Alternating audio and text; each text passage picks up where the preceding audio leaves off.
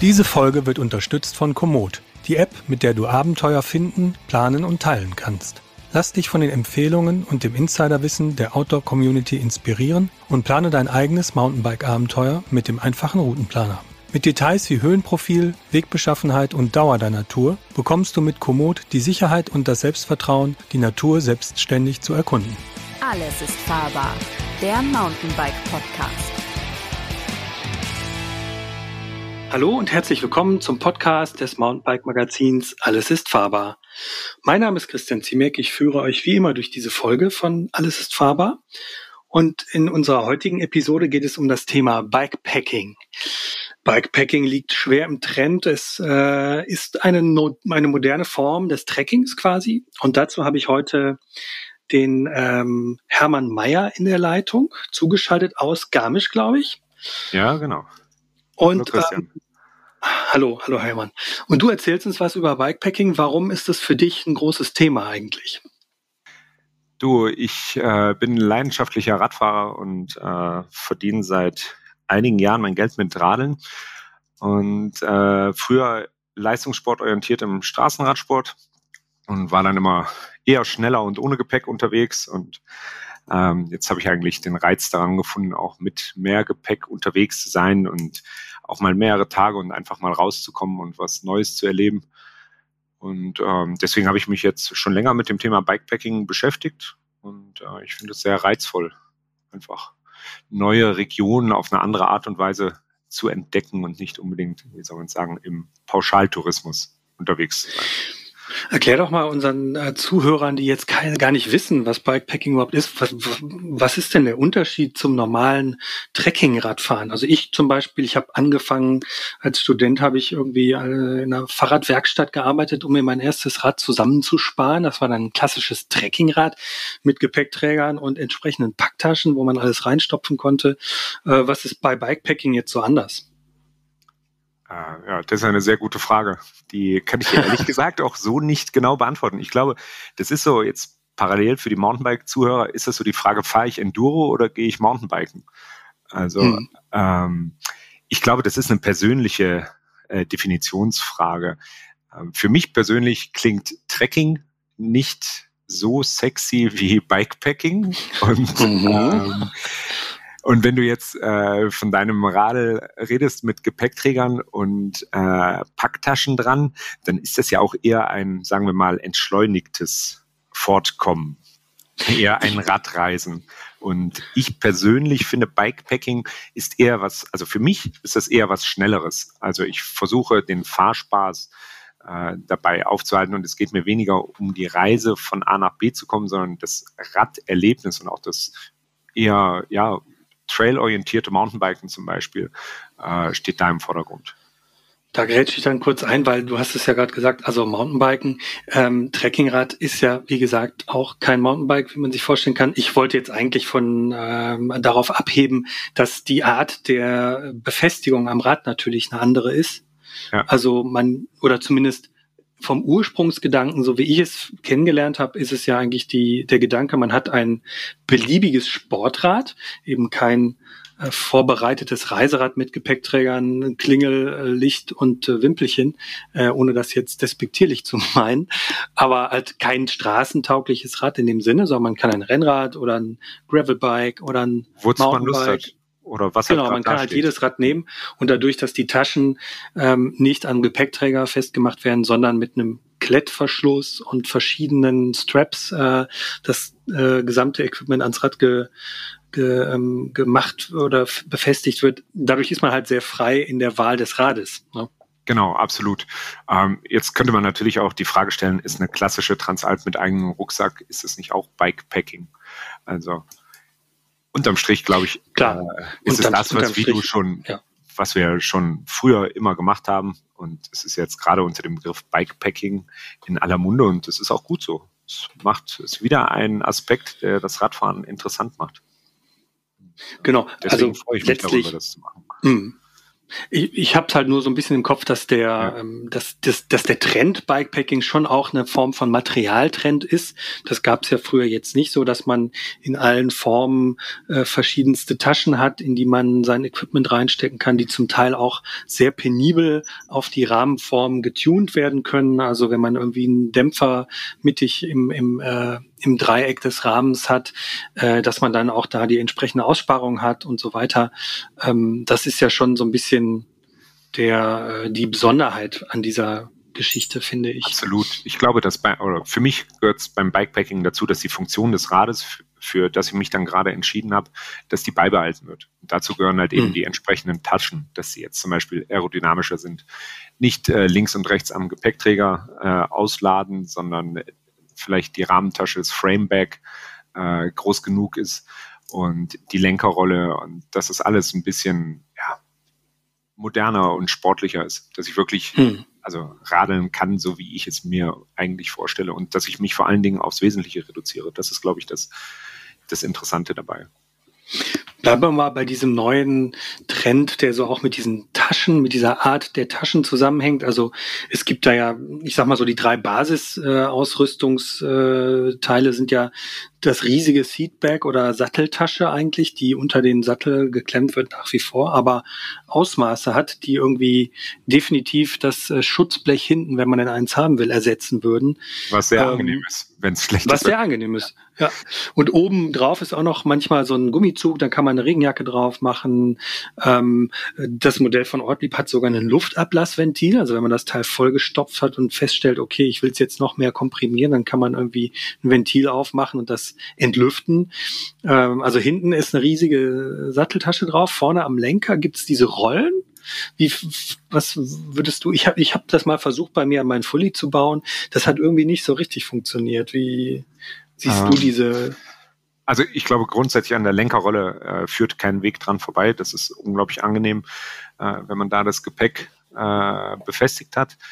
Ähm, ein Framepack, sofern es der Dämpfer zulässt, äh, sollte auf jeden Fall auch dabei sein. Ähm, grundsätzlich gilt es halt, je niedriger der Schwerpunkt ist, desto angenehmer ist das Fahrverhalten. Da sollte ich halt mhm. beim Packen drauf achten. Und mhm. die ausladende Satteltasche, die hat natürlich zum einen die Schutzblechfunktion, aber zum anderen passt da halt auch einfach sehr, sehr viel äh, Material rein und ist halt auch variabel von der Größe. Ähm, das einzige Problem ist da halt äh, die Entscheidung, fahre ich mit Teleskopstütze, ja oder nein.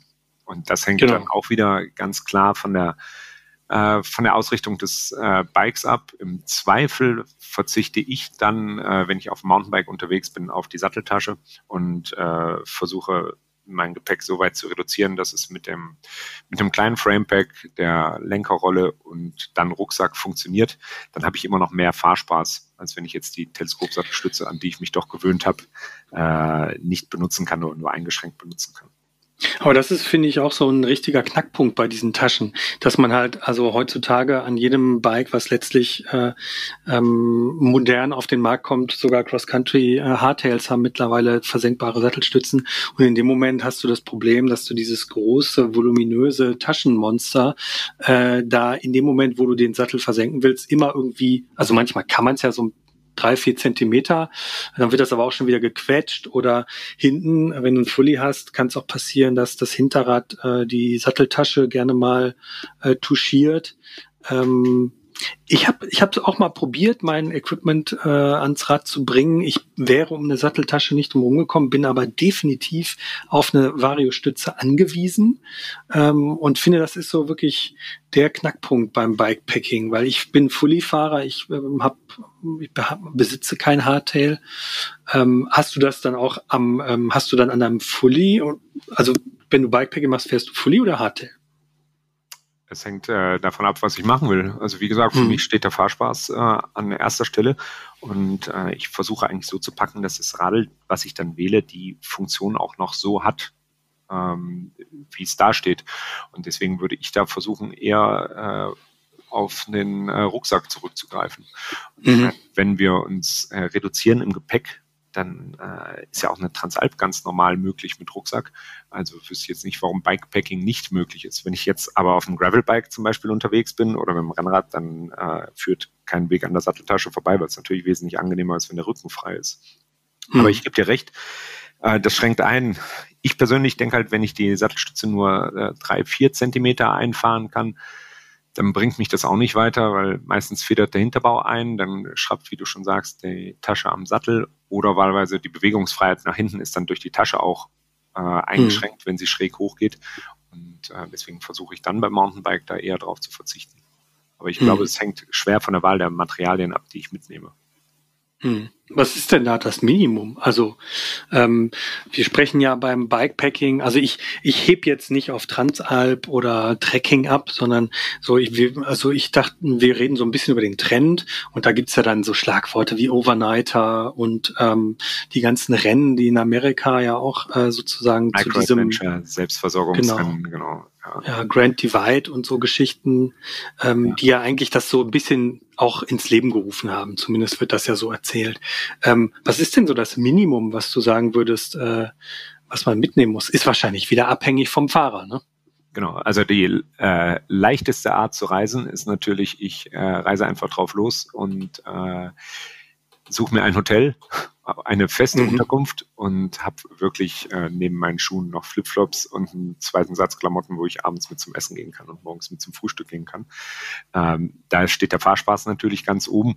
Ob das dann noch Bikepacking in der Art und Weise ist, das muss man sich natürlich selber dann äh, überlegen.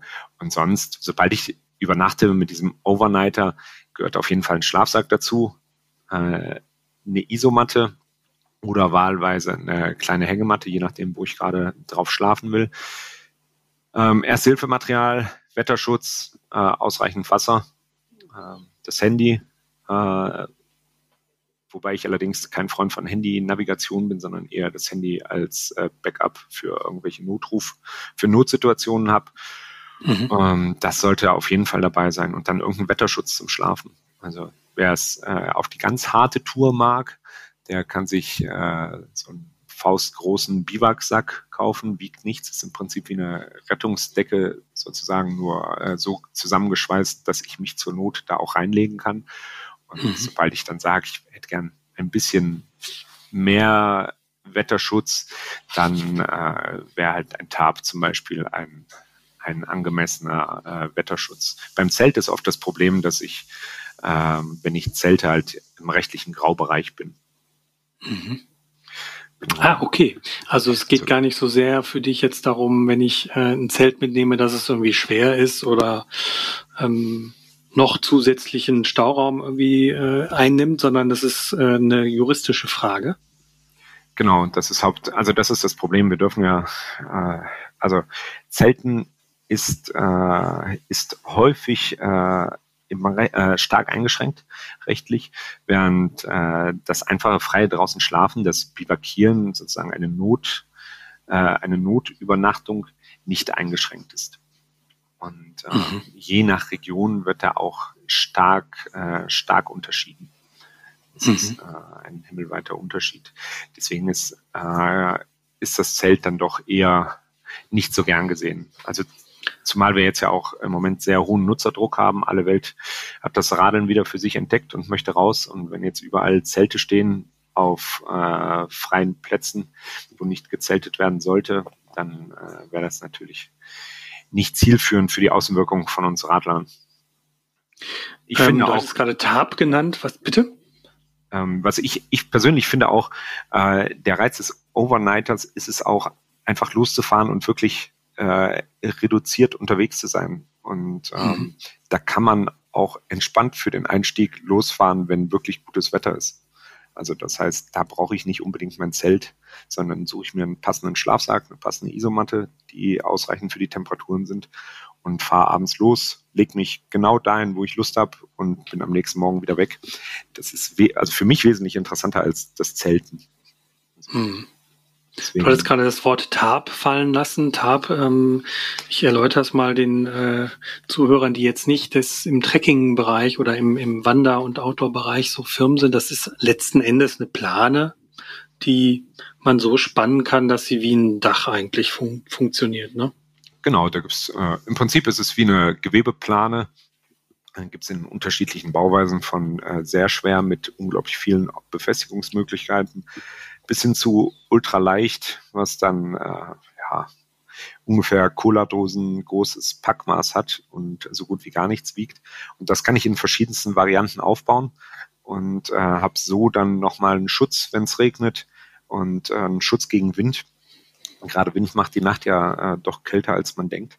Und mhm. ähm, der Vorteil ist, im Gegensatz zum Biwaksack, dass ich darunter auch sitzen kann, wenn ich es geschickt aufbaue. Das kann ich mit meinem Radl dann aufbauen und dann kann ich darunter noch sitzen, kochen, mich äh, vielleicht ein bisschen entspannter hinlegen und habe nicht das Gefühl, dass ich einer, mal überspitzt gesagt, in einer Tüte schlafen muss. Hm. Frische Luft kommt auch noch rein.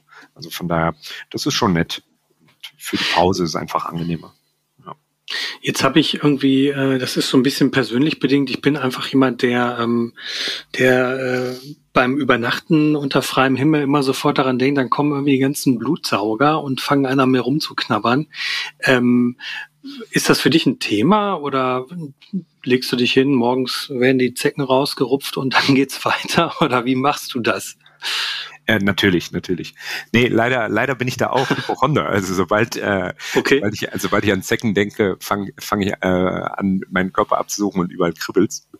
Mhm. Und äh, ich finde, Zecken sind ganz unangenehme Lebewesen. Und auch ähm, gefährlich. Ne? Also übertragen genau. ja auch äh, Krankheiten, die man nicht haben möchte. Definitiv. Also grundsätzlich sollten wir, wenn wir draußen unterwegs sind als Biker, äh, einen entsprechenden FSME-Impfstatus haben. Der muss auch äh, in regelmäßigen Abständen aufgefrischt werden. Ähm, das wäre optimal. Und ja, ansonsten äh, ein bisschen aufpassen bei der Platzwahl. Also wenn ich jetzt im Wald unterwegs bin und mich auf den Wildwechsel lege, ist das auch nicht so zielführend. Da ist die Wahrscheinlichkeit natürlich hoch, dass die äh, Zecken, die auf den Wildtieren unterwegs sind, da abfallen und äh, da dann wieder warten auf den nächsten Durchreisenden. Und wenn wir gerade mhm. der äh, schlafende Durchreisende sind, dann ist das schlecht oder der hockende Durchreisende oder wie auch immer. Und ähm, da müssen wir so ein bisschen aufpassen, was die Zecken anbelangt. Eine Zeckenkarte sollte dabei sein. Und ähm, grundsätzlich steigt äh, die Chance der äh, Borreliose-Infektion mit der Zeit, die die Zecke äh, an meinem Körper ist. Also wenn ich die Zecke zeitnah mhm. entdecke, sauber entferne, dann äh, sind die Chancen deutlich geringer. Ähm, deswegen gehört eine Zeckenkarte auf jeden Fall in die Ausrüstung mit dazu. Und wenn man es natürlich ganz äh, genau haben will, dann äh, bietet es sich an, auch äh, dementsprechend äh, Sprays zum Beispiel mitzunehmen, die mich vor Zecken und Mücken schützen. Da gibt es mhm. ein paar ähm, sehr wirksame Sprays, die sind dann allerdings äh, schon in dem Bereich der äh, Chemiekeule und ähm, ja, das muss man sich dann überlegen, ob man das will. Und wenn man das aufsprüht, dann riecht man auch schon, dass das jetzt nicht so natürlich ist. Und, ja. ähm, das muss man sich überlegen. Aber es hängt immer von der Region ab. Ich, also ich wohne ja jetzt in Garmisch seit ein paar Jahren und ab einer gewissen Höhe werden die Zecken dann auch selten beziehungsweise sind gar nicht äh, vorhanden, obwohl sie in den letzten Jahren deutlich an Höhe zugelegt haben. Also ja, Klimawandel. Home Trails so, ne? denke, mhm. äh, kriege ich da Zecken, wo ich vorher nie Zecken hatte. Und man muss aber auch sagen, es ist eine persönliche Neigung. Also es gibt Leute, die kriegen einfach keine Zecken. Die gehen durch die gleiche Wiese wie man selber und der eine hat mehr Zecken, der andere weniger. Aber ich kann mhm. nicht verstehen. Also Zecken ist immer so unangenehm, ist aber nicht so, ist aber nicht so schlimm, ähm, wenn man so ein bisschen aufpasst und sich regelmäßig absucht. Ähm, und Mücken, da sollte ich natürlich auch schauen, wo ich gerade, wo ich gerade meinen Schlafplatz äh, aufschlage.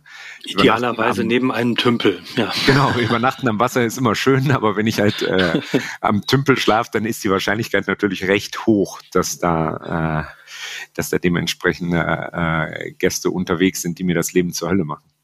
Mhm. Meine, es gibt auch so kleine, wie so Art äh, äh, Mini-Innenzelte äh, mit Moskitonetz. Ähm, das, äh, die kann man auch mitnehmen. Die sind jetzt auch nicht so groß vom Packmaß oder zumindestens äh, dann über den Schlafsack wenn ich äh, da drin lege, legen. Weil allein schon dieses Bzzz am mhm, Ohr mhm, kann einem ja. ja, selbst wenn man nicht gestochen wird, äh, kann einem das ja, ja schon die Nacht eher äh, zur Hölle mhm. machen. Aber wenn man, wenn, das habe ich schon öfter mal gehört, den Tipp, äh, einfach ein Innenzelt mitnehmen ohne Außenzelt, ähm, dann ist es auch nicht so warm und schwitzig im, im Hochsommer. Genau. Gilt das dann auch als Zelten oder sagt dann der Förster, ja, das ist ja nicht so richtiges Zelten? ähm, da bin ich überfragt. Ich glaube, das kommt auf den okay. Einzelfall an. Aber letztlich sieht man, also ich glaube, das Wichtige ist, dass man erkennt, dass es eine provisorische Lösung ist. Mhm. Und dass es eben nicht so aussieht, als ob ich da mein Nachtlager aufschlage und die nächsten fünf Tage da sein will. Also mhm im Bergsport ist es ja gang und gäbe, dass man irgendwo hochgeht, äh, für eine Mehrtagestour draußen übernachtet, um dann klettern zu gehen. Dann baut man seinen Schlafplatz ab, äh, versteckt sein Material und baut ihn abends wieder auf. Da spricht ja auch überhaupt nichts dagegen. Ich denke, man, solange wir alle mit ein wenig äh, Fingerspitzengefühl unterwegs sind, ist das, glaube ich, schon, hm. ist das alles schon machbar. Genau. Nur haben vielleicht manche Leute auch gar nicht das Interesse, sich so mit dem rechtlichen, mit der Grauzone zu beschäftigen. Kann man das denn, kann man jetzt bei Packing sozusagen, gibt es da auch Routen, wo das einfach legale Plätze gibt? Also ähm, so standard vorgefertigte Routen sind natürlich immer so die Frage, ob es dann auch dieses Abenteuer ist. Aber was auf jeden Fall. Aber für den Einstieg, also angenommen, ich habe noch nie, ich habe immer nur Urlaub im Hotel gemacht und denke mir jetzt, oh, ich möchte einfach auch mal. Ich glaube, dass jetzt auch gerade viele Leute irgendwie durch Urlaub in Deutschland, der gerade aus äh, Pandemiegründen sehr populär ist, sich auch sagen, ach komm, wir machen mal ein bisschen Abenteuer, setzen uns aufs Radfahren irgendwo hin und ähm, nehmen dann dann vielleicht eine Route, die nicht gerade an der Autobahn entlang führt, sondern irgendwie auch schön ist und einen schönen Schlafplatz zwischendrin hat, wo man ein bisschen ruhig, ruhig schlafen kann. Es gibt ähm, seit ein paar Jahren äh, vermehrt, auch in Deutschland immer mehr, sogenannte Trekkingplätze. Mhm. Ähm, die gibt es eigentlich über Deutschland äh, komplett verteilt. Da kommt man, wenn man äh, bei Google Trekkingplätze eingibt, kommt man recht schnell auf äh, verschiedene Angebote verschiedener Regionen. Ähm, wie gesagt, komplett über Deutschland verteilt. Meistens ist es so, dass man dann beim Tourismusverband äh, einen äh, Platz äh, anmelden muss gegen eine geringe Gebühr von 5 Euro die Nacht, 10 Euro die Nacht, manchmal ist es auch kostenlos. Ähm, kriegt man dann die Geokoordinaten geschickt und dann kann mhm. man dann dahin fahren und da sind meistens Toiletten vor Ort. Oft gibt es noch äh, sogar Brennholz, eine feste Feuerstelle ist da. Mhm. Und äh, ganz luxuriös ist dann natürlich auch, wenn es äh, Zelting, äh, Zeltplattformen gibt, also Art äh, Holz, Holzböden, auf denen dann das Zelt oder die Isomatte hingelegt werden kann, wo ich dann noch vor Feuchtigkeit von unten auch sogar bei, äh, bei nach mehreren Tagen Regen geschützt bin. Mhm. ähm, um diese Trekkingplätze herum lässt sich natürlich äh, meistens auch gut Mountainbiken, obwohl mir jetzt keine Region bekannt ist, die äh, feste Bikepacking-Routen sozusagen mit Trekkingplätzen verbindet. Also ich kenne, ich weiß, dass mehrere Tourismusregionen gerade überlegen, da auch dann dementsprechend das Streckenangebot zu schaffen. Aber man findet in der Pfalz, im äh, Pfälzerwald findet man sehr viele Trekkingplätze. Spessart, Frankenwald, in Schleswig-Holstein oben kann man auch, äh, kann man auch schlafen. Also da gibt es deutschlandweit sehr viele gute Angebote und das sollte man warm, äh, wahrnehmen. Man ist halt, meistens sind die auch so klein, dass die Personenzahl da reguliert sind. Also das darf man sich nicht vorstellen wie ein großer Campingplatz. Es sind halt vielleicht mal nur fünf Leute, die da maximal schlafen dürfen. Und mhm. Äh, da darf man dann auch entspannt sein Feuer machen an der Feuerstelle und dann hat man wirklich ja, eine legale einen legalen kurzen Abenteuerausflug. Und mhm. schöner geht's eigentlich nicht. Also ist im Moment deutlich mehr zu empfehlen als das freie draußen schlafen, ähm, weil ja doch im Moment so viele Leute unterwegs sind, dass das eigentlich die beste Variante ist. Und der Vorteil mhm. ist auch, äh, man hat einen schönen Platz und äh, wie soll man sagen, die menschlichen Hinterlassenschaften werden äh, an der örtlichen Sanitäreinrichtung auch äh, ordnungsgemäß hinterlassen und man mhm. äh, findet nicht an den schönsten Plätzen äh, menschliche Hinterlassenschaften mit weißem Papier noch markiert. Was ja leider ja, jetzt ja. im Moment, also hier bei uns in der Region an den großen Seen und sowas leider sehr häufig vorkommt und auch jetzt in der Presse war. Ah, okay, aha, das habe ich gar nicht mitgekriegt. Dass also der wachsende ähm, Tourismusdruck auf die Region auch dazu führt, dass die Umwelt drunter leidet im Moment. Also jetzt nicht nur im Sinne von viel Frequenz und das Wild wird gestört etc., sondern auch einfach, dass Leute ihren, äh, ihren Dreck rumliegen lassen. Ja, leider ist es so. Ich glaube ah. persönlich, dass äh, der Mountainbiker da weniger zugehört, weil wir ja doch Natursportler sind und äh, naturverbunden unterwegs sind. Aber es ist schon wichtig, dass man auch darauf hinweist und dass man sich auch vorbildlich verhält. Also es gibt ja diese ähm, Organisation Leave No Trace. Ich weiß nicht, ob du davon schon was äh, gehört mhm. hast. Die hat ja diese sieben Regeln zum Verhalten in der freien Natur äh, aufgestellt. Und das Grundziel ist es, dass wir eigentlich da, wo wir hinkommen, den Platz wieder besser verlassen, als wir ihn vorgefunden haben. Also unsere Spuren beseitigen und vielleicht noch den Müll vom, äh, von unseren Vorgängern mitnehmen. Und dazu gehört natürlich auch, äh, dass man so ein bisschen aufpasst, was die menschlichen Hinterlassenschaften angeht. Hm. Ich habe gerade mal, ähm, äh, während du gesprochen hast, natürlich habe ich dir zugehört, aber ich habe auch gerade mal eben auf der Seite von Komoot das Wort Bikepacking eingegeben und da kommen tatsächlich auch einige, einige Vorschläge mit langen Routen, mit mehreren Etappen und so weiter. Also für jeden, der da mal reinschnuppern möchte, ähm, einfach die Komoot-App anwerfen und das Wort Bikepacking eingeben. Da kommt einiges. Ähm, andere Frage und zwar, ähm, ja. wir hatten vorhin ja schon kurz angerissen. Das Bikepacking kommt ja so ein bisschen aus Amerika, wie viele Trends, die mit dem Mountainbiken zu tun haben.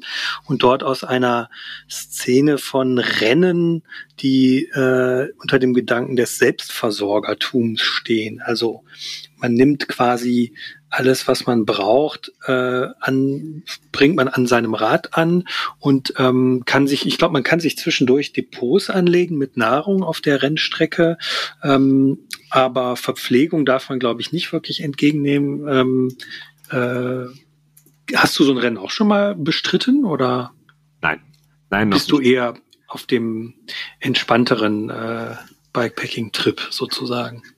Ähm, ich würde sagen, ich würde mich eher auf der entspannteren Seite einsortieren. Ich würde es schon gern mal machen, aber mhm. ähm, jetzt gerade ist es eher so, dass ich als junger Familienvater, wenn dann eher nur kurze, kurze Auszeiten genieße. Ja.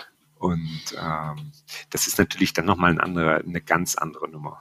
Also da, das ist dann nicht der kurze Ausflug, das Mikroabenteuer, wo man entspannt irgendwie, wenn es dann vielleicht doch regnet, sich überlegt, nachts um drei, ach komm, ich mache das Licht an, fahr los und in drei Stunden oder zwei Stunden bin ich doch wieder zu Hause.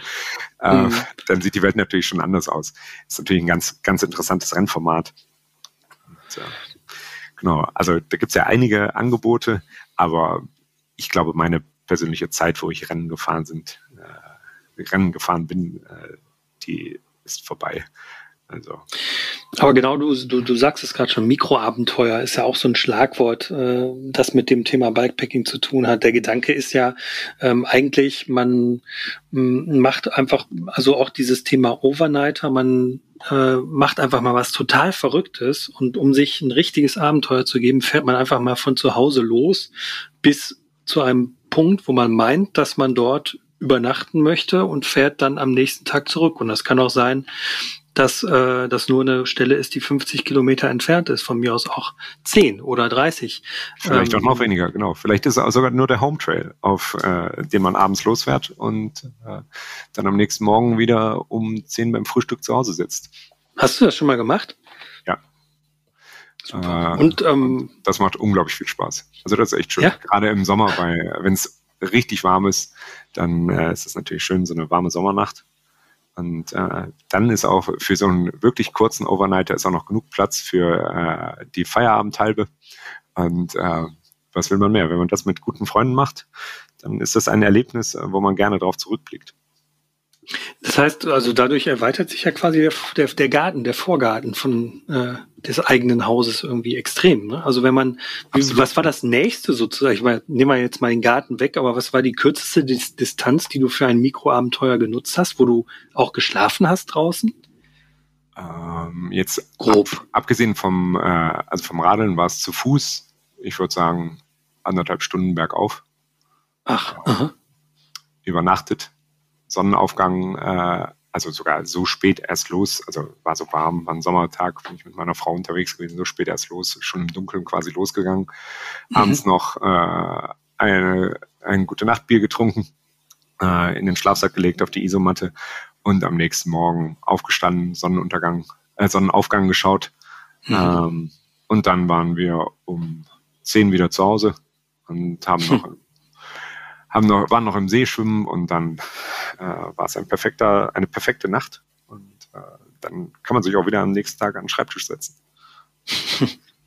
Und wenn man in der Bike-Szene mal so ein bisschen rumfragt, machen das extrem viele. Aber Aha. es wird halt jetzt so als diesen Mikroabenteuer dargestellt.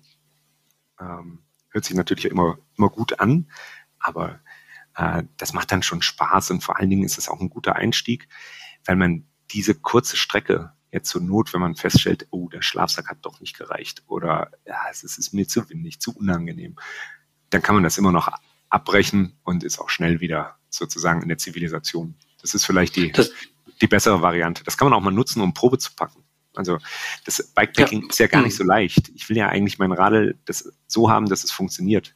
Und wenn ich jetzt zwar die größte Tasche am, äh, am Mountainbike ist wahrscheinlich die Lenkerrolle, wenn ich nicht das perfekt maßgeschneiderte Frameback habe und äh, hinten auf die Satteltasche verzichte, dann kann ich da aber gar nicht alles Schwere reinpacken, weil das, äh, das Bike dann so, wie soll man sagen, frontlastig wird. Und dann fährt es mhm. halt hinterher nicht mehr so gut. Und äh, vor allen Dingen muss ich packen, damit ich weiß, an welche Sachen muss ich unterwegs kommen. Also es ist schön, wenn ich, äh, wie soll man sagen, die Regenjacke perfekt platzsparend irgendwo in die letzte Lücke gepackt habe, aber wenn es dann regnet und ich sie schnell brauche, dann ist es vielleicht nicht so zielführend. Vielleicht brauche ich aber Muss das ich Ladegerät. Mal alles für, auspacken, alles ja, genau. wird nass. ja, oder mhm. das Ladegerät fürs Handy brauche ich wahrscheinlich nicht. So, oder mhm. vielleicht nur mal, wenn ich äh, mittags in einem Café sitze, sollte es dann mal leer gegangen sein. Oder wenn ich mehr tagesmäßig unterwegs bin. Und mhm. dann sollte ich halt, ich persönlich versuche meine Sachen so zu packen, dass ich das nach, äh, wie soll man sagen, Nutzergruppen äh, eingepackt habe. Also dann in die Lenkertasche mhm. kommt bei mir äh, der Schlafsack, ähm, die Isomatte und äh, manchmal habe ich noch äh, so einen kleinen Schlafsack-Liner, äh, so ein Inlay dabei. Ähm, das finde ich im Sommer ganz angenehm, wenn man dann das geschwitzt ist. Dann habe ich so einen ganz dünnen Seideneinsatz wie so eine Art Hüttenschlafsack. Äh, schont mhm. im Daunenschlafsack, ist ein bisschen angenehmer auf der Haut. Äh, kann auch die Wärme vom Schlafsack nochmal erhöhen. Da habe ich halt meine Sachen, die ich zum Schlafen äh, habe vorne drin, die sind verhältnismäßig leicht. Und ähm, dann schaue ich, dass ich die anderen Sachen versuche so geschickt zu packen, dass ich immer genau weiß, wo ich rankomme. Und, äh, ich habe sehr viele oder sehr gute Erfahrungen gemacht mit äh, Packsäcken. Das mhm. ist auch ähnlich wie du das äh, von der Ortlieb Satteltasche angepackt hast, gibt's, äh, angesprochen hast, gibt es auch Packsäcke, die ich packen kann. Und im Gegensatz zum normalen Packsack, wo ich halt möglichst versuche, die Luft rauszudrücken, dann zuzurollen. Und dann ist gut, kann ich dann zusätzlich über Kompressionsriemen, ähnlich wie bei einem Schlafsack, das noch weiter komprimieren und dann geht durch eine äh, luftdurchlässige Membran die wirklich allerletzte Luft raus. Und dann habe ich die Sachen kompakt und die gibt es in mehreren Farben und dann kann ich halt da in den Rucksack reingreifen oder ich kann auch vielleicht aus der Satteltasche nehme ich dann abends nur meinen Packsack raus und äh, lasse die Tasche am Radl oder sowas, wenn es mal schnell mhm. gehen muss. Oder dann kann ich das so ein bisschen besser sortieren. Ja. Ich hatte mal so mit dem Gedanken gespielt, ähm, in meinem, also ich fahre gerne Fully und habe da einen voluminösen Stahlfederdämpfer. Da gibt's ja tatsächlich dann Framebacks, also Rahmentaschen, die ähm, genau solche Aussparungen haben. Die sehen dann aus wie so ein Pfeil oder so eine Rakete so ein bisschen. Ähm, ich habe da mal mit dem Gedanken gespielt, so einen Packsack zu nehmen und den dann mit äh, entsprechenden Gummi, äh, Gummistreifen Straps, genau, die in, ins Rahmendreieck äh, zu montieren. Ist das sinnvoll? Hast du das ähm, schon mal Ich mache das auch sehr gern. Ich bin ein großer mhm. Freund von diesen äh, Packsäcken. Ähm, ich habe auch diese Straps. Ähm, ich weiß nicht, ob man Marken nennen darf bei euch. Ähm, ich die waren aber auch schon mal Ortlieb gesagt. Ja, okay. Also die sind äh, von C2 Summit zum Beispiel. Das sind so kleine mhm. Straps, wie kann man sich so vorstellen wie diese äh, klassischen Enduro. Ich mache meinen äh, Schlauch und noch äh, die Kartusche an den Rahmen, mhm. also wirklich ganz leicht. Und äh, da kann ich, die gibt es in unterschiedlichen Größen, da mache ich dann halt meinen Packsack dran. Das Wichtige ist halt nur, dass der Packsack möglich, also der muss dann halt geschickt gepackt werden und geschickt gerollt werden, dass der nicht breiter als der Rahmen ist. Also es gibt ja nichts hm. Nervtötenderes, als äh, wenn das Bein, die Wade, das Knie bei jeder Pedalumdrehung irgendwo gegenkommt. Also da denkt man ja vielleicht die ersten zwei Kilometer auch, ja, ist nicht gut, aber geht und spätestens nach fünf Kilometern hält man an und stellt fest, so geht's überhaupt gar nicht. Und äh, da muss ich dann hin und wieder muss ich dann da auch nochmal neue rollen, aber das ist natürlich die leichteste Variante zu reisen, möglichst. Jede Tasche hm. ist halt einfach immer ein Mehrgewicht als ein kleiner Strap und eine kleine, ein kleiner Packsack. Aber Jetzt wird das ja auch so ein bisschen verkauft, das Thema Bikepacking, dass man halt auch Trails damit wirklich fahren kann. Inwiefern würdest du sagen, dass es, äh, also man kann sicherlich nicht äh, unendlich schnell den Berg runterballern, weil man dafür einfach zu viel, äh, zu viel Gewicht am Rad hat. Aber inwiefern würdest du sagen, was, was ist da realistisch? Also ich persönlich finde, wenn äh, der, wenn der Rucksack von dir nicht kategorisch ausgeschlossen wird, Mhm. Aus, aus was für Gründen auch immer. Also aus persönlichen Überzeugungen oder weil du einfach nicht gerne mit Rucksack fährst. Solange ich einen äh, Rucksack dabei habe und geschickt pack, habe ich, hab ich die leichten Sachen am Fahrrad, dann noch meinen äh, Rucksack und dann bin ich voll biketauglich. Also klar, ich mhm. würde jetzt nicht so in den Bikepark gehen, aber alpine Trails, Flow Trails kann ich alles damit fahren, ohne, ohne Probleme. Also ich meine, was habe ich, was habe ich schon dabei? Wenn ich unterwegs bin. Also das ist ja eigentlich gar nicht so viel, wenn ich jetzt wirklich versuche, mich zu reduzieren. Und wenn ich die Tour geschickt plane und dann vielleicht am Abend vorher oder also bevor die Nacht einbricht, vielleicht nochmal äh, auf eine Hütte einkehr, da die Wasserflaschen auffülle und da nochmal was esse, dann kann ich auf ein paar Sachen verzichten, wenn ich die Tour geschickt geplant habe. Und dann habe ich ja wirklich äh, oben vielleicht noch einen Campingkocher, etwas zum Kochen, ähm, Wasser dabei. Das habe ich ja bei der normalen Mountainbike-Tour auch dabei. Schlafsack, mhm. Isomatte, eine äh, wärmende Jacke, die ich vielleicht dann auch als Kopfkissen nehmen kann, wenn ich dann in den Schlafsack hüpfe. Und Wechsel, Wechselshirts und ähm, das war's. Also das wäre genau jetzt die nächste Frage gewesen. Äh, man ist ja nach so einer Tour dann auch äh, gerne mal hungrig. Was ist denn da, äh, was kann man denn mitnehmen, was einem auch nicht so viel Gewicht sozusagen äh, an den Rücken oder ans, ans Rad äh, zaubert, damit man abends trotzdem äh, gut gesättigt ist und am nächsten Tag auch weiterfahren kann. Ja, also ich glaube, es ist, äh, wenn man einsteigt oder Wert auf Fahrspaß legt, sollte man wirklich schauen, dass man eine Mahlzeit des Tages äh, irgendwo fix einnimmt, die man eben nicht mit, mitschleppen muss. Mhm. Das ist schon mal der erste Punkt, wo ich Gewicht sparen kann. Und ähm, klar, man kann natürlich diese äh, Trockennahrung, diese Astronautennahrung, da gibt's jetzt zig Trekking-Fertiggerichte, wo ich dann nur auch das mhm. Wasser mhm. kochen muss und dann da reinfüllen kann. Kann man nehmen, das ist äh, nicht das Problem. Im Prinzip kann ich eigentlich alles nehmen. Ähm, ich sollte aber auf die Kochzeit achten, die Kochdauer, wenn ich wirklich was Warmes essen will. Also jetzt Nudeln kochen, da muss erst das Wasser kochen und dann je nach Nudeln mhm. brauchen die dann halt auch nochmal fünf bis zehn Minuten normal oder was weiß ich, bis zwölf Minuten laut Verpackung. Aber wenn ich dann auf dem Berg bin, dann äh, muss ich die Nudeln halt länger kochen, weil sich der Siedepunkt des Wassers ja verändert. Und dann bin ich da schon verdammt lange unterwegs. Und dann brauche ich halt dementsprechend natürlich auch viel, viel Gas. Und ich will ja eigentlich mit einer kleinen Kartusche unterwegs sein. Und mhm. ich bin ein großer Freund von Couscous zum Beispiel. Das muss ich halt einfach nur Wasser kochen und dann aufgießen, quellen mhm. lassen und ähm, dann habe ich schon viel dabei. Also da kann man schon viel, äh, viel vorbereiten. Und ähm, dann kann ich da eigentlich ganz gut essen. Also und das geht schon genau. Gut. Mhm. Und so ähnlich funktionieren ja auch diese Fertignahrungen, ne? dass man da irgendwie eine Tüte aufreißt, dann muss man das mit, mit heißem Wasser aufgießen, ist dann so eine Markierung dran, genau. man rührt mal und um. warten. Es gibt ja sogar genau, welche, die musst du mittlerweile gar nicht mehr aufkochen, sondern die äh, erhitzen sich selber. Also die haben so ein Wärmepaket drin, da gibt es alle möglichen. Ach.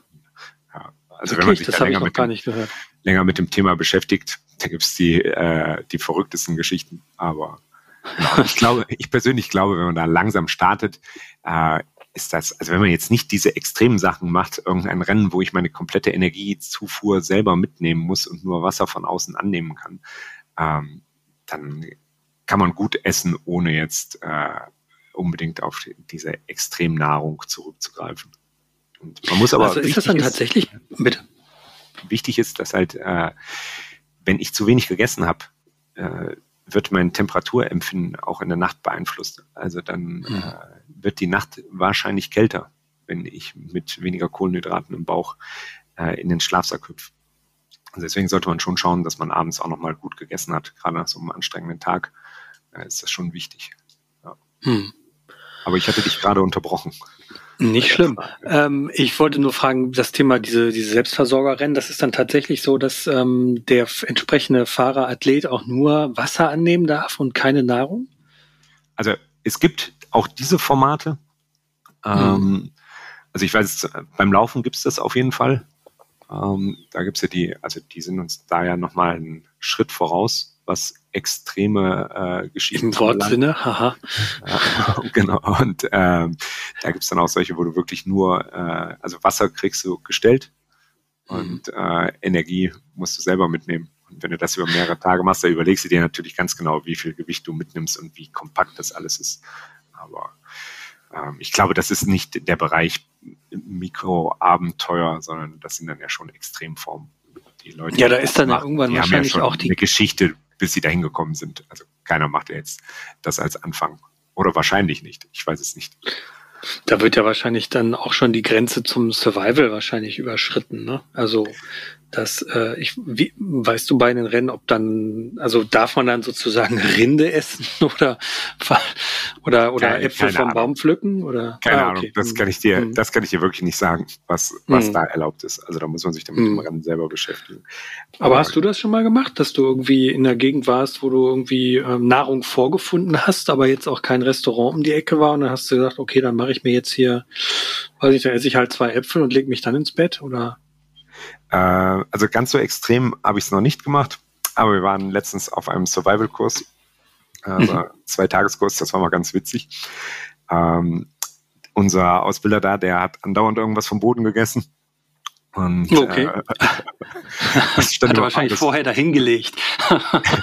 es wirkte nicht so, genau. Okay. Und, ähm, ja, das war dann schon äh, schon eine ziemlich extreme Geschichte, äh, aber auch sehr interessant, das Ganze mal zu sehen.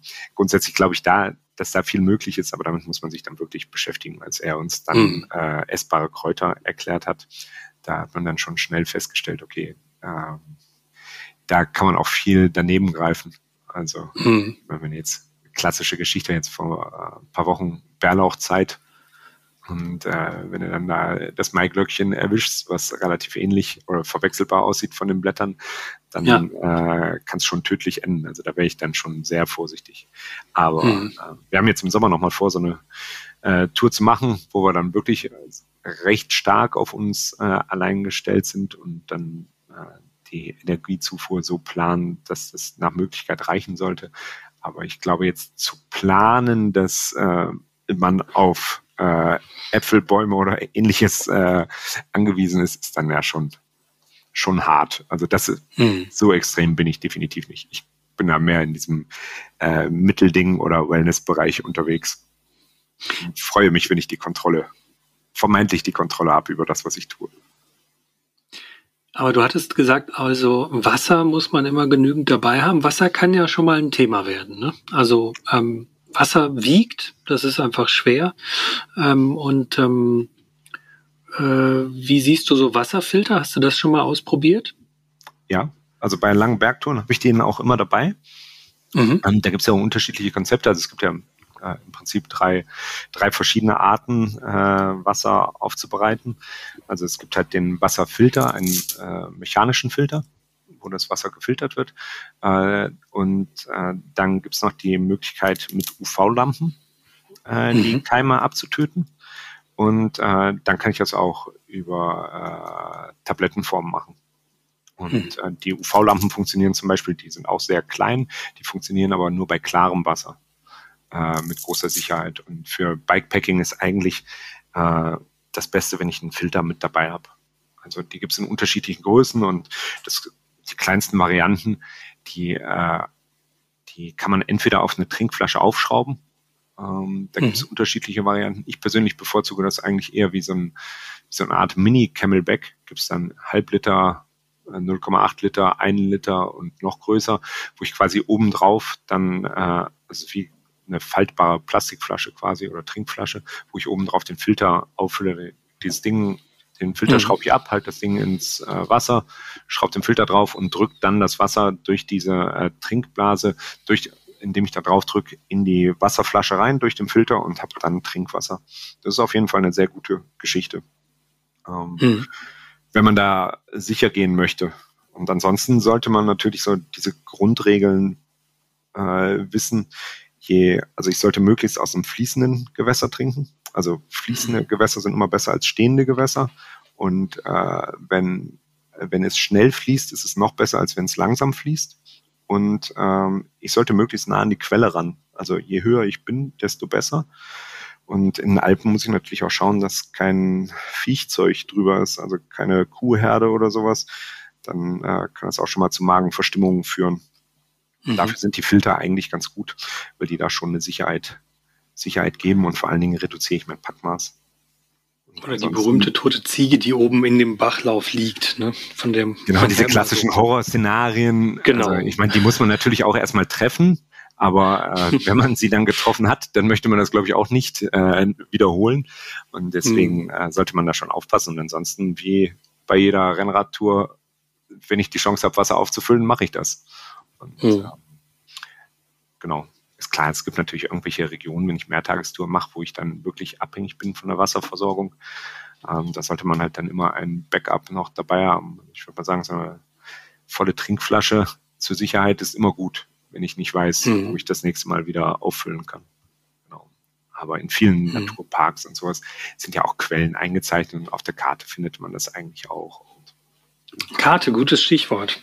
Ähm, du hattest vorhin schon mal gesagt, ein Handy zum Navigieren magst du nicht so gerne. Wie würdest du denn navigieren oder wie navigierst du bei solchen Touren? Karte? Ich bin ja eher der konservative Zeitgenosse, muss ich da sagen. Ähm, also ich bin ja auch Ausbilder für Bike Guides und Fahrtechniktrainer bei der DIMP.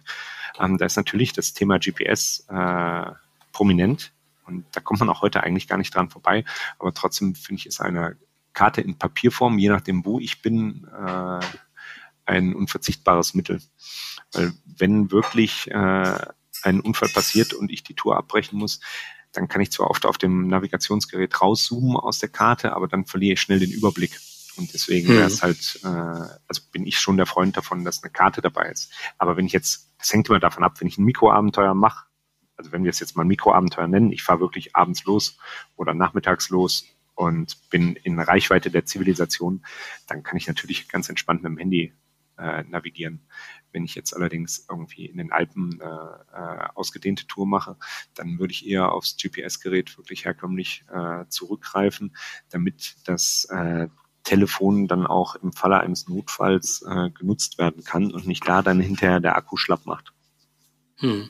Genau, also und ansonsten gibt es da ja die verschiedensten Varianten, wie ich das planen kann. Also klassisch an der Karte selber klicken, mir Routen äh, zusammensuchen aus irgendwelchen äh, Büchern, Führungsmaterial, wie auch immer, Portalen oder ich kann halt solche, auf solche Navigations-Apps wie Komoot zurückgreifen, womit ich auch sehr gute Erfahrungen gemacht habe.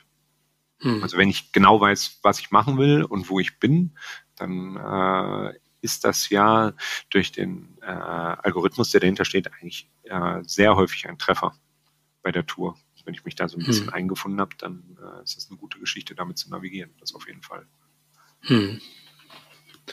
Und Handy, hast du ja schon gesagt, ähm, ist bei dir in der Regel aus und nur für Notfälle dann sozusagen zur Hand. Also genau, ich hast versuche du ein, dann, hast wenn ein ich spezielles Outdoor-Handy dann oder hast bitte?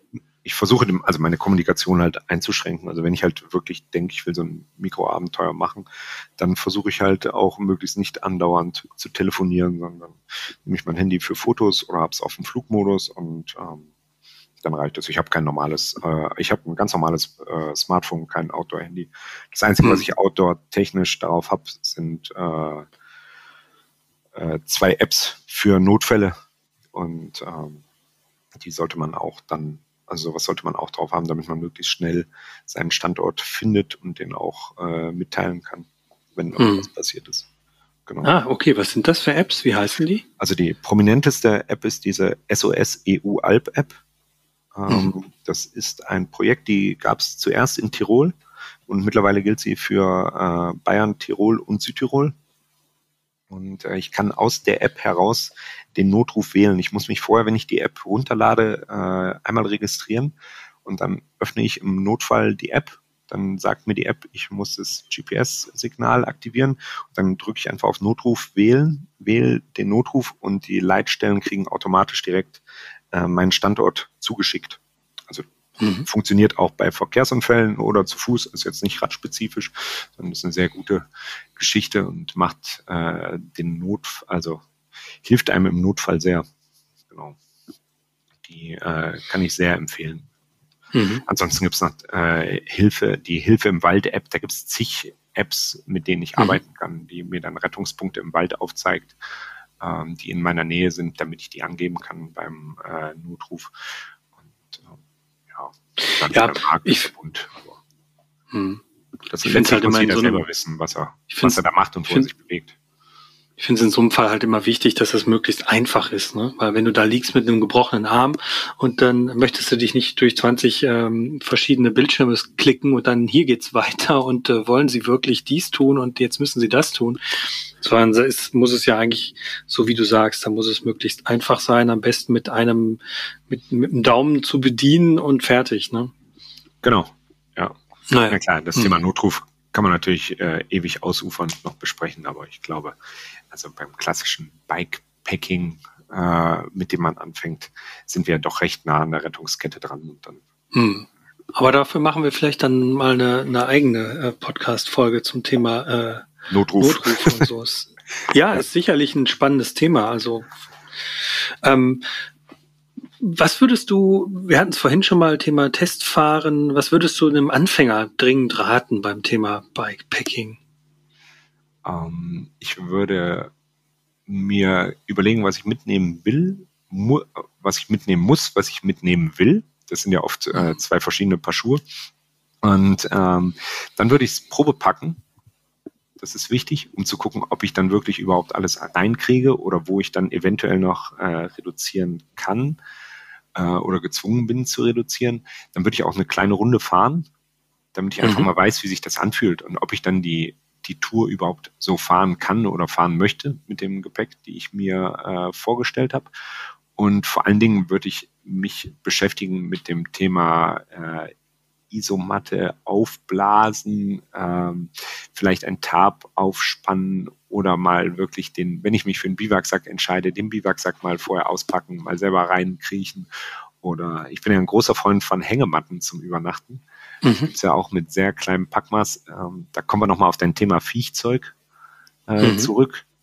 Äh, wenn ich in der Hängematte schlafe, krabbelt, äh, was da am Boden krabbelt, ist mir dann recht egal.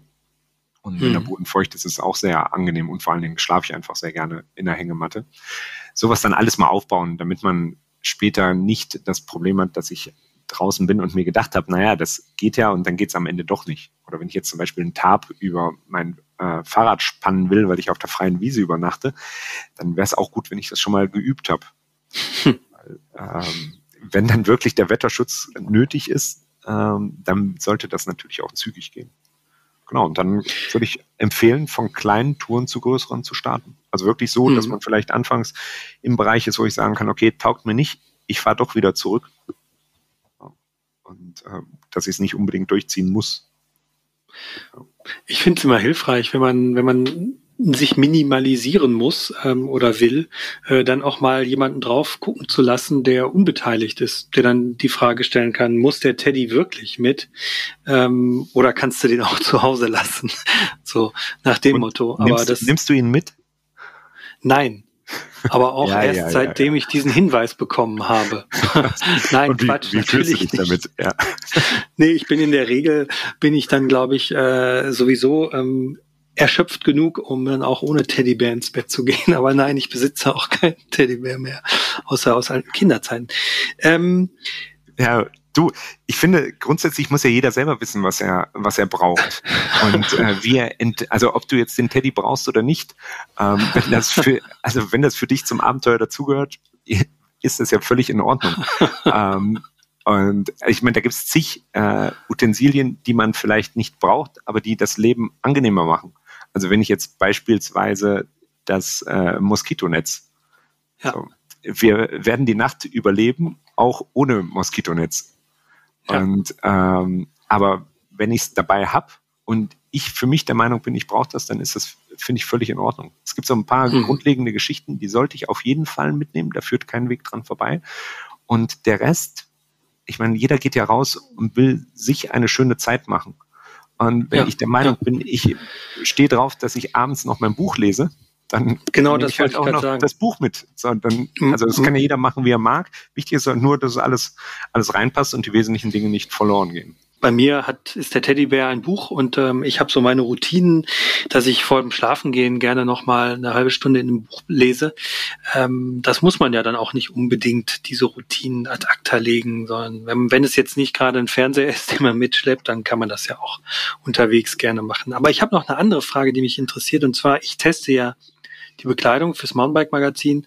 Und in den letzten Jahren, finde ich, hat sich zumindest die Regenjacke zu so einem Allround-Utensil äh, gemausert. Die sind immer atmungsaktiver, zum Teil sehr, sehr leicht. Ähm, ich empfehle sowieso immer Regenjacken mit Kapuze, weil wenn es wirklich regnet, braucht man eine Kapuze. Äh, was würdest du sagen? Ist die Regenjacke wirklich so ein Universaltool? Und für mich ist es, ersetzt es eigentlich fast schon die Windjacke mittlerweile auch, weil sie halt, wie gesagt, atmungsaktiver sind. Was ist so dein äh, deine Erfahrung damit? Ähm, ja, ich stimme dir da total zu. Ich persönlich finde jetzt bei Bikepacking äh, nehme ich meistens eine andere Regenjacke mit als bei äh, normalen Biketouren. Also bei mhm. Biketouren ist mir extrem leicht äh, wichtig und zum Beispiel auf dem Gravelbike auch mit körpernahem äh, Schnitt. Und ich finde beim äh, Bikepacking ist es eine, also grundlegend sollte eine helmkompatible Kapuze dabei sein und vor allen Dingen dürfen da auch dann mal ruhig Taschen drin sein. Wenn ich äh, hm. mich frei bewege, dann, also die darf ein bisschen weiter geschnitten sein, so dass ich zum Beispiel noch eine Primerloft-Jacke oder eine andere Isolationsjacke drunter ziehen kann, was ich jetzt unbedingt unter meiner Bikejacke nicht, nicht zwangsläufig kann, wenn ich die hm. sportlichen Schnitt habe. Ähm, und da wären wir eigentlich auch schon bei meinem Universal-Kleidungsstück Nummer eins. Das wäre eine Isolationsjacke. Also äh, entweder eine Downjacke oder eine Primerloft-Jacke. Ähm, es wird abends schon kühl, das trägt extrem zur Behaglichkeit bei. Oder morgens, wenn man aufwacht und eigentlich noch nicht aus dem Schlafsack raus will, dann ist man froh, wenn man so eine Jacke dabei hat. Und vor allen Dingen nutze ich die auch als Kopfkissen. Also ich roll die dann meistens mhm. in die Kapuze ein, äh, nehme die mit in den Schlafsack als Kopfkissen und wenn es in der Nacht trotzdem mal kälter wird, weil der Wind pfeift oder ähm, die Nacht kälter ist als erwartet und vielleicht mein Schlafsack nicht so passt, dann kann ich zur Not auf den Komfort des Kopfkissens ver äh, verzichten, muss aber meinen behaglichen Schlafsack nicht äh, verlassen und äh, breite die Jacke dann aus und nutze sie als Decke oder ziehe sie auch direkt an. Das ist so das eine Ding, was nicht fehlen darf für Gemütlichkeit. Und dann finde ich so ein äh, Buff, so ein Multifunktions mhm. äh, Tuch ist auch gut. Also gerade so eine, äh, das kann ich dann auch als Mütze anziehen im Schlafsack, damit der Kopf mhm. schön warm ist. Ähm, darauf möchte ich dann nicht verzichten. Das sind so die beiden Bekleidungsgegenstände, die ich äh, gerne dann dabei habe und sage, das ist so für mich eine extreme Komfortsteigerung. Hm. Beim Ausrüstungsgegenstand für die ähm, für die Fahrräder ist natürlich wichtig, dass man so alles Wesentliche versucht aufzuteilen, wenn man irgendwie mit dem besten Kumpel unterwegs ist, dass man äh, da versucht zu reduzieren. Und ähm, genau, da sollte man dann auch nochmal äh, schauen. Und ich persönlich finde, äh, wenn ich äh, dazu neige, wie soll man es formulieren, äh, morgens äh, mit einem größeren Geschäft in den Tag zu starten ähm, und vielleicht nicht die Hütte oder eine passende Lokalität da ist, dann äh, wäre es für, für die Nachwelt doch sinnvoll, wenn ich so eine kleine Schaufel dabei habe. Die, äh, die gibt es mittlerweile auch von diversen Trekking-Herstellern, äh, klein, klein verpackbar und vielleicht noch ein Feuerzeug dabei und dass ich dann meine Hinterlassenschaften auch äh, vergrabe weil niemand eigentlich an einem Platz äh, kommen will, wo, wo man genau sieht, dass der Vorgänger da schon produktiv war. Also ich bin da so ein bisschen gebranntes Kind. Ich war vor zwei Jahren in Norwegen und äh, dank dieser App Park for Night findet man ja die einsamsten äh, besten Parkplätze mit den schönsten Seen und weiß der Geier was recht schnell. Das finden alle. Und man mhm. hält da an und denkt wirklich, man ist im Paradies angekommen und steigt aus und äh, drumherum sind lauter Tretminen. Und, das, und tritt erstmal in, in den Haufen. Das ist, mir zum, das ist mir zum Glück noch nicht passiert, aber ich finde, das ist wirklich absolut unangenehm und das ist ja. völlig fehl am Platz. Ähm, das tut echt nicht Not. Und ich glaube, da sollten wir alle so dran, dran denken, dass wir da uns ordentlich verhalten. Es gibt ja auch ein Buch dazu, ne? How to Shit in the Woods heißt das. Ja, genau. Ich habe es noch nicht gelesen, ist, ist ein Klassiker, genau. Ja. Ja. Und ach so, und Wunderbar. was auch noch super ist, was ich äh, immer dabei habe, das sind so äh, Feuchttücher. Ähm, Mhm. Weil, wie du ja eben schon mal sagtest, Wasser ist äh, relativ sperrig. Und äh, aber wenn ich den ganzen Tag auf dem Rad saß, dann hätte ich schon gern, bevor ich ins Bett gehe, so ein frische Gefühl im Gesicht. Und da sind dann so Feuchttücher doch die platzsparende Variante. Und äh, ersetzt dann äh, ersetzt dann vielleicht äh, den halben Liter Wasser oder äh, den Viertel Liter Wasser, den ich brauche, um mir mein Gesicht zu waschen. Und ich glaube, für, äh, für das frische Gefühl ist das schon auch angenehm. Und, Und die aber auch immer mitnehmen, ne? Genau, Ja. ja. genau. Äh, Weil die sind ja wahnsinnig umweltschädlich Ja. irgendwie. gibt auch äh, abbaubare, aber das dauert alles lang. Also Ah, ja. grundsätzlich eine Mülltüte sollte ich äh, dabei haben und meinen Müll wieder mit vom Berg oder von meinem Schlafplatz wieder mit heimnehmen oder dann unterwegs an irgendwelchen entsprechenden Stellen äh, dann äh, entsorgen in irgendwelchen Mülltonnen, Mülleimern, wie auch immer. Und Hm. äh, das ist schon gut, wenn ich sowas dabei habe. Wunderbar. Ja, ich glaube, du hast uns viel da über das Thema und die Faszination des Bikepackings sagen können. Vielen Dank an dich, Hermann. Gerne. Ähm, wenn euch der Podcast gefallen hat, dann abonniert ihn auf dieser Seite hier, folgt uns über Facebook und Instagram, ähm, kauft das Heft am Kiosk oder lasst es euch als Abo nach Hause bringen, ähm, bleibt uns verbunden und nicht vergessen, alles ist fahrbar, auch mit einer riesigen Satteltasche. Bis dahin, bleibt gesund und auf Wiederhören. Tschüss. Tschüss, Hermann. Ciao, vielen Dank. Alles ist fahrbar. Der Mountainbike Podcast.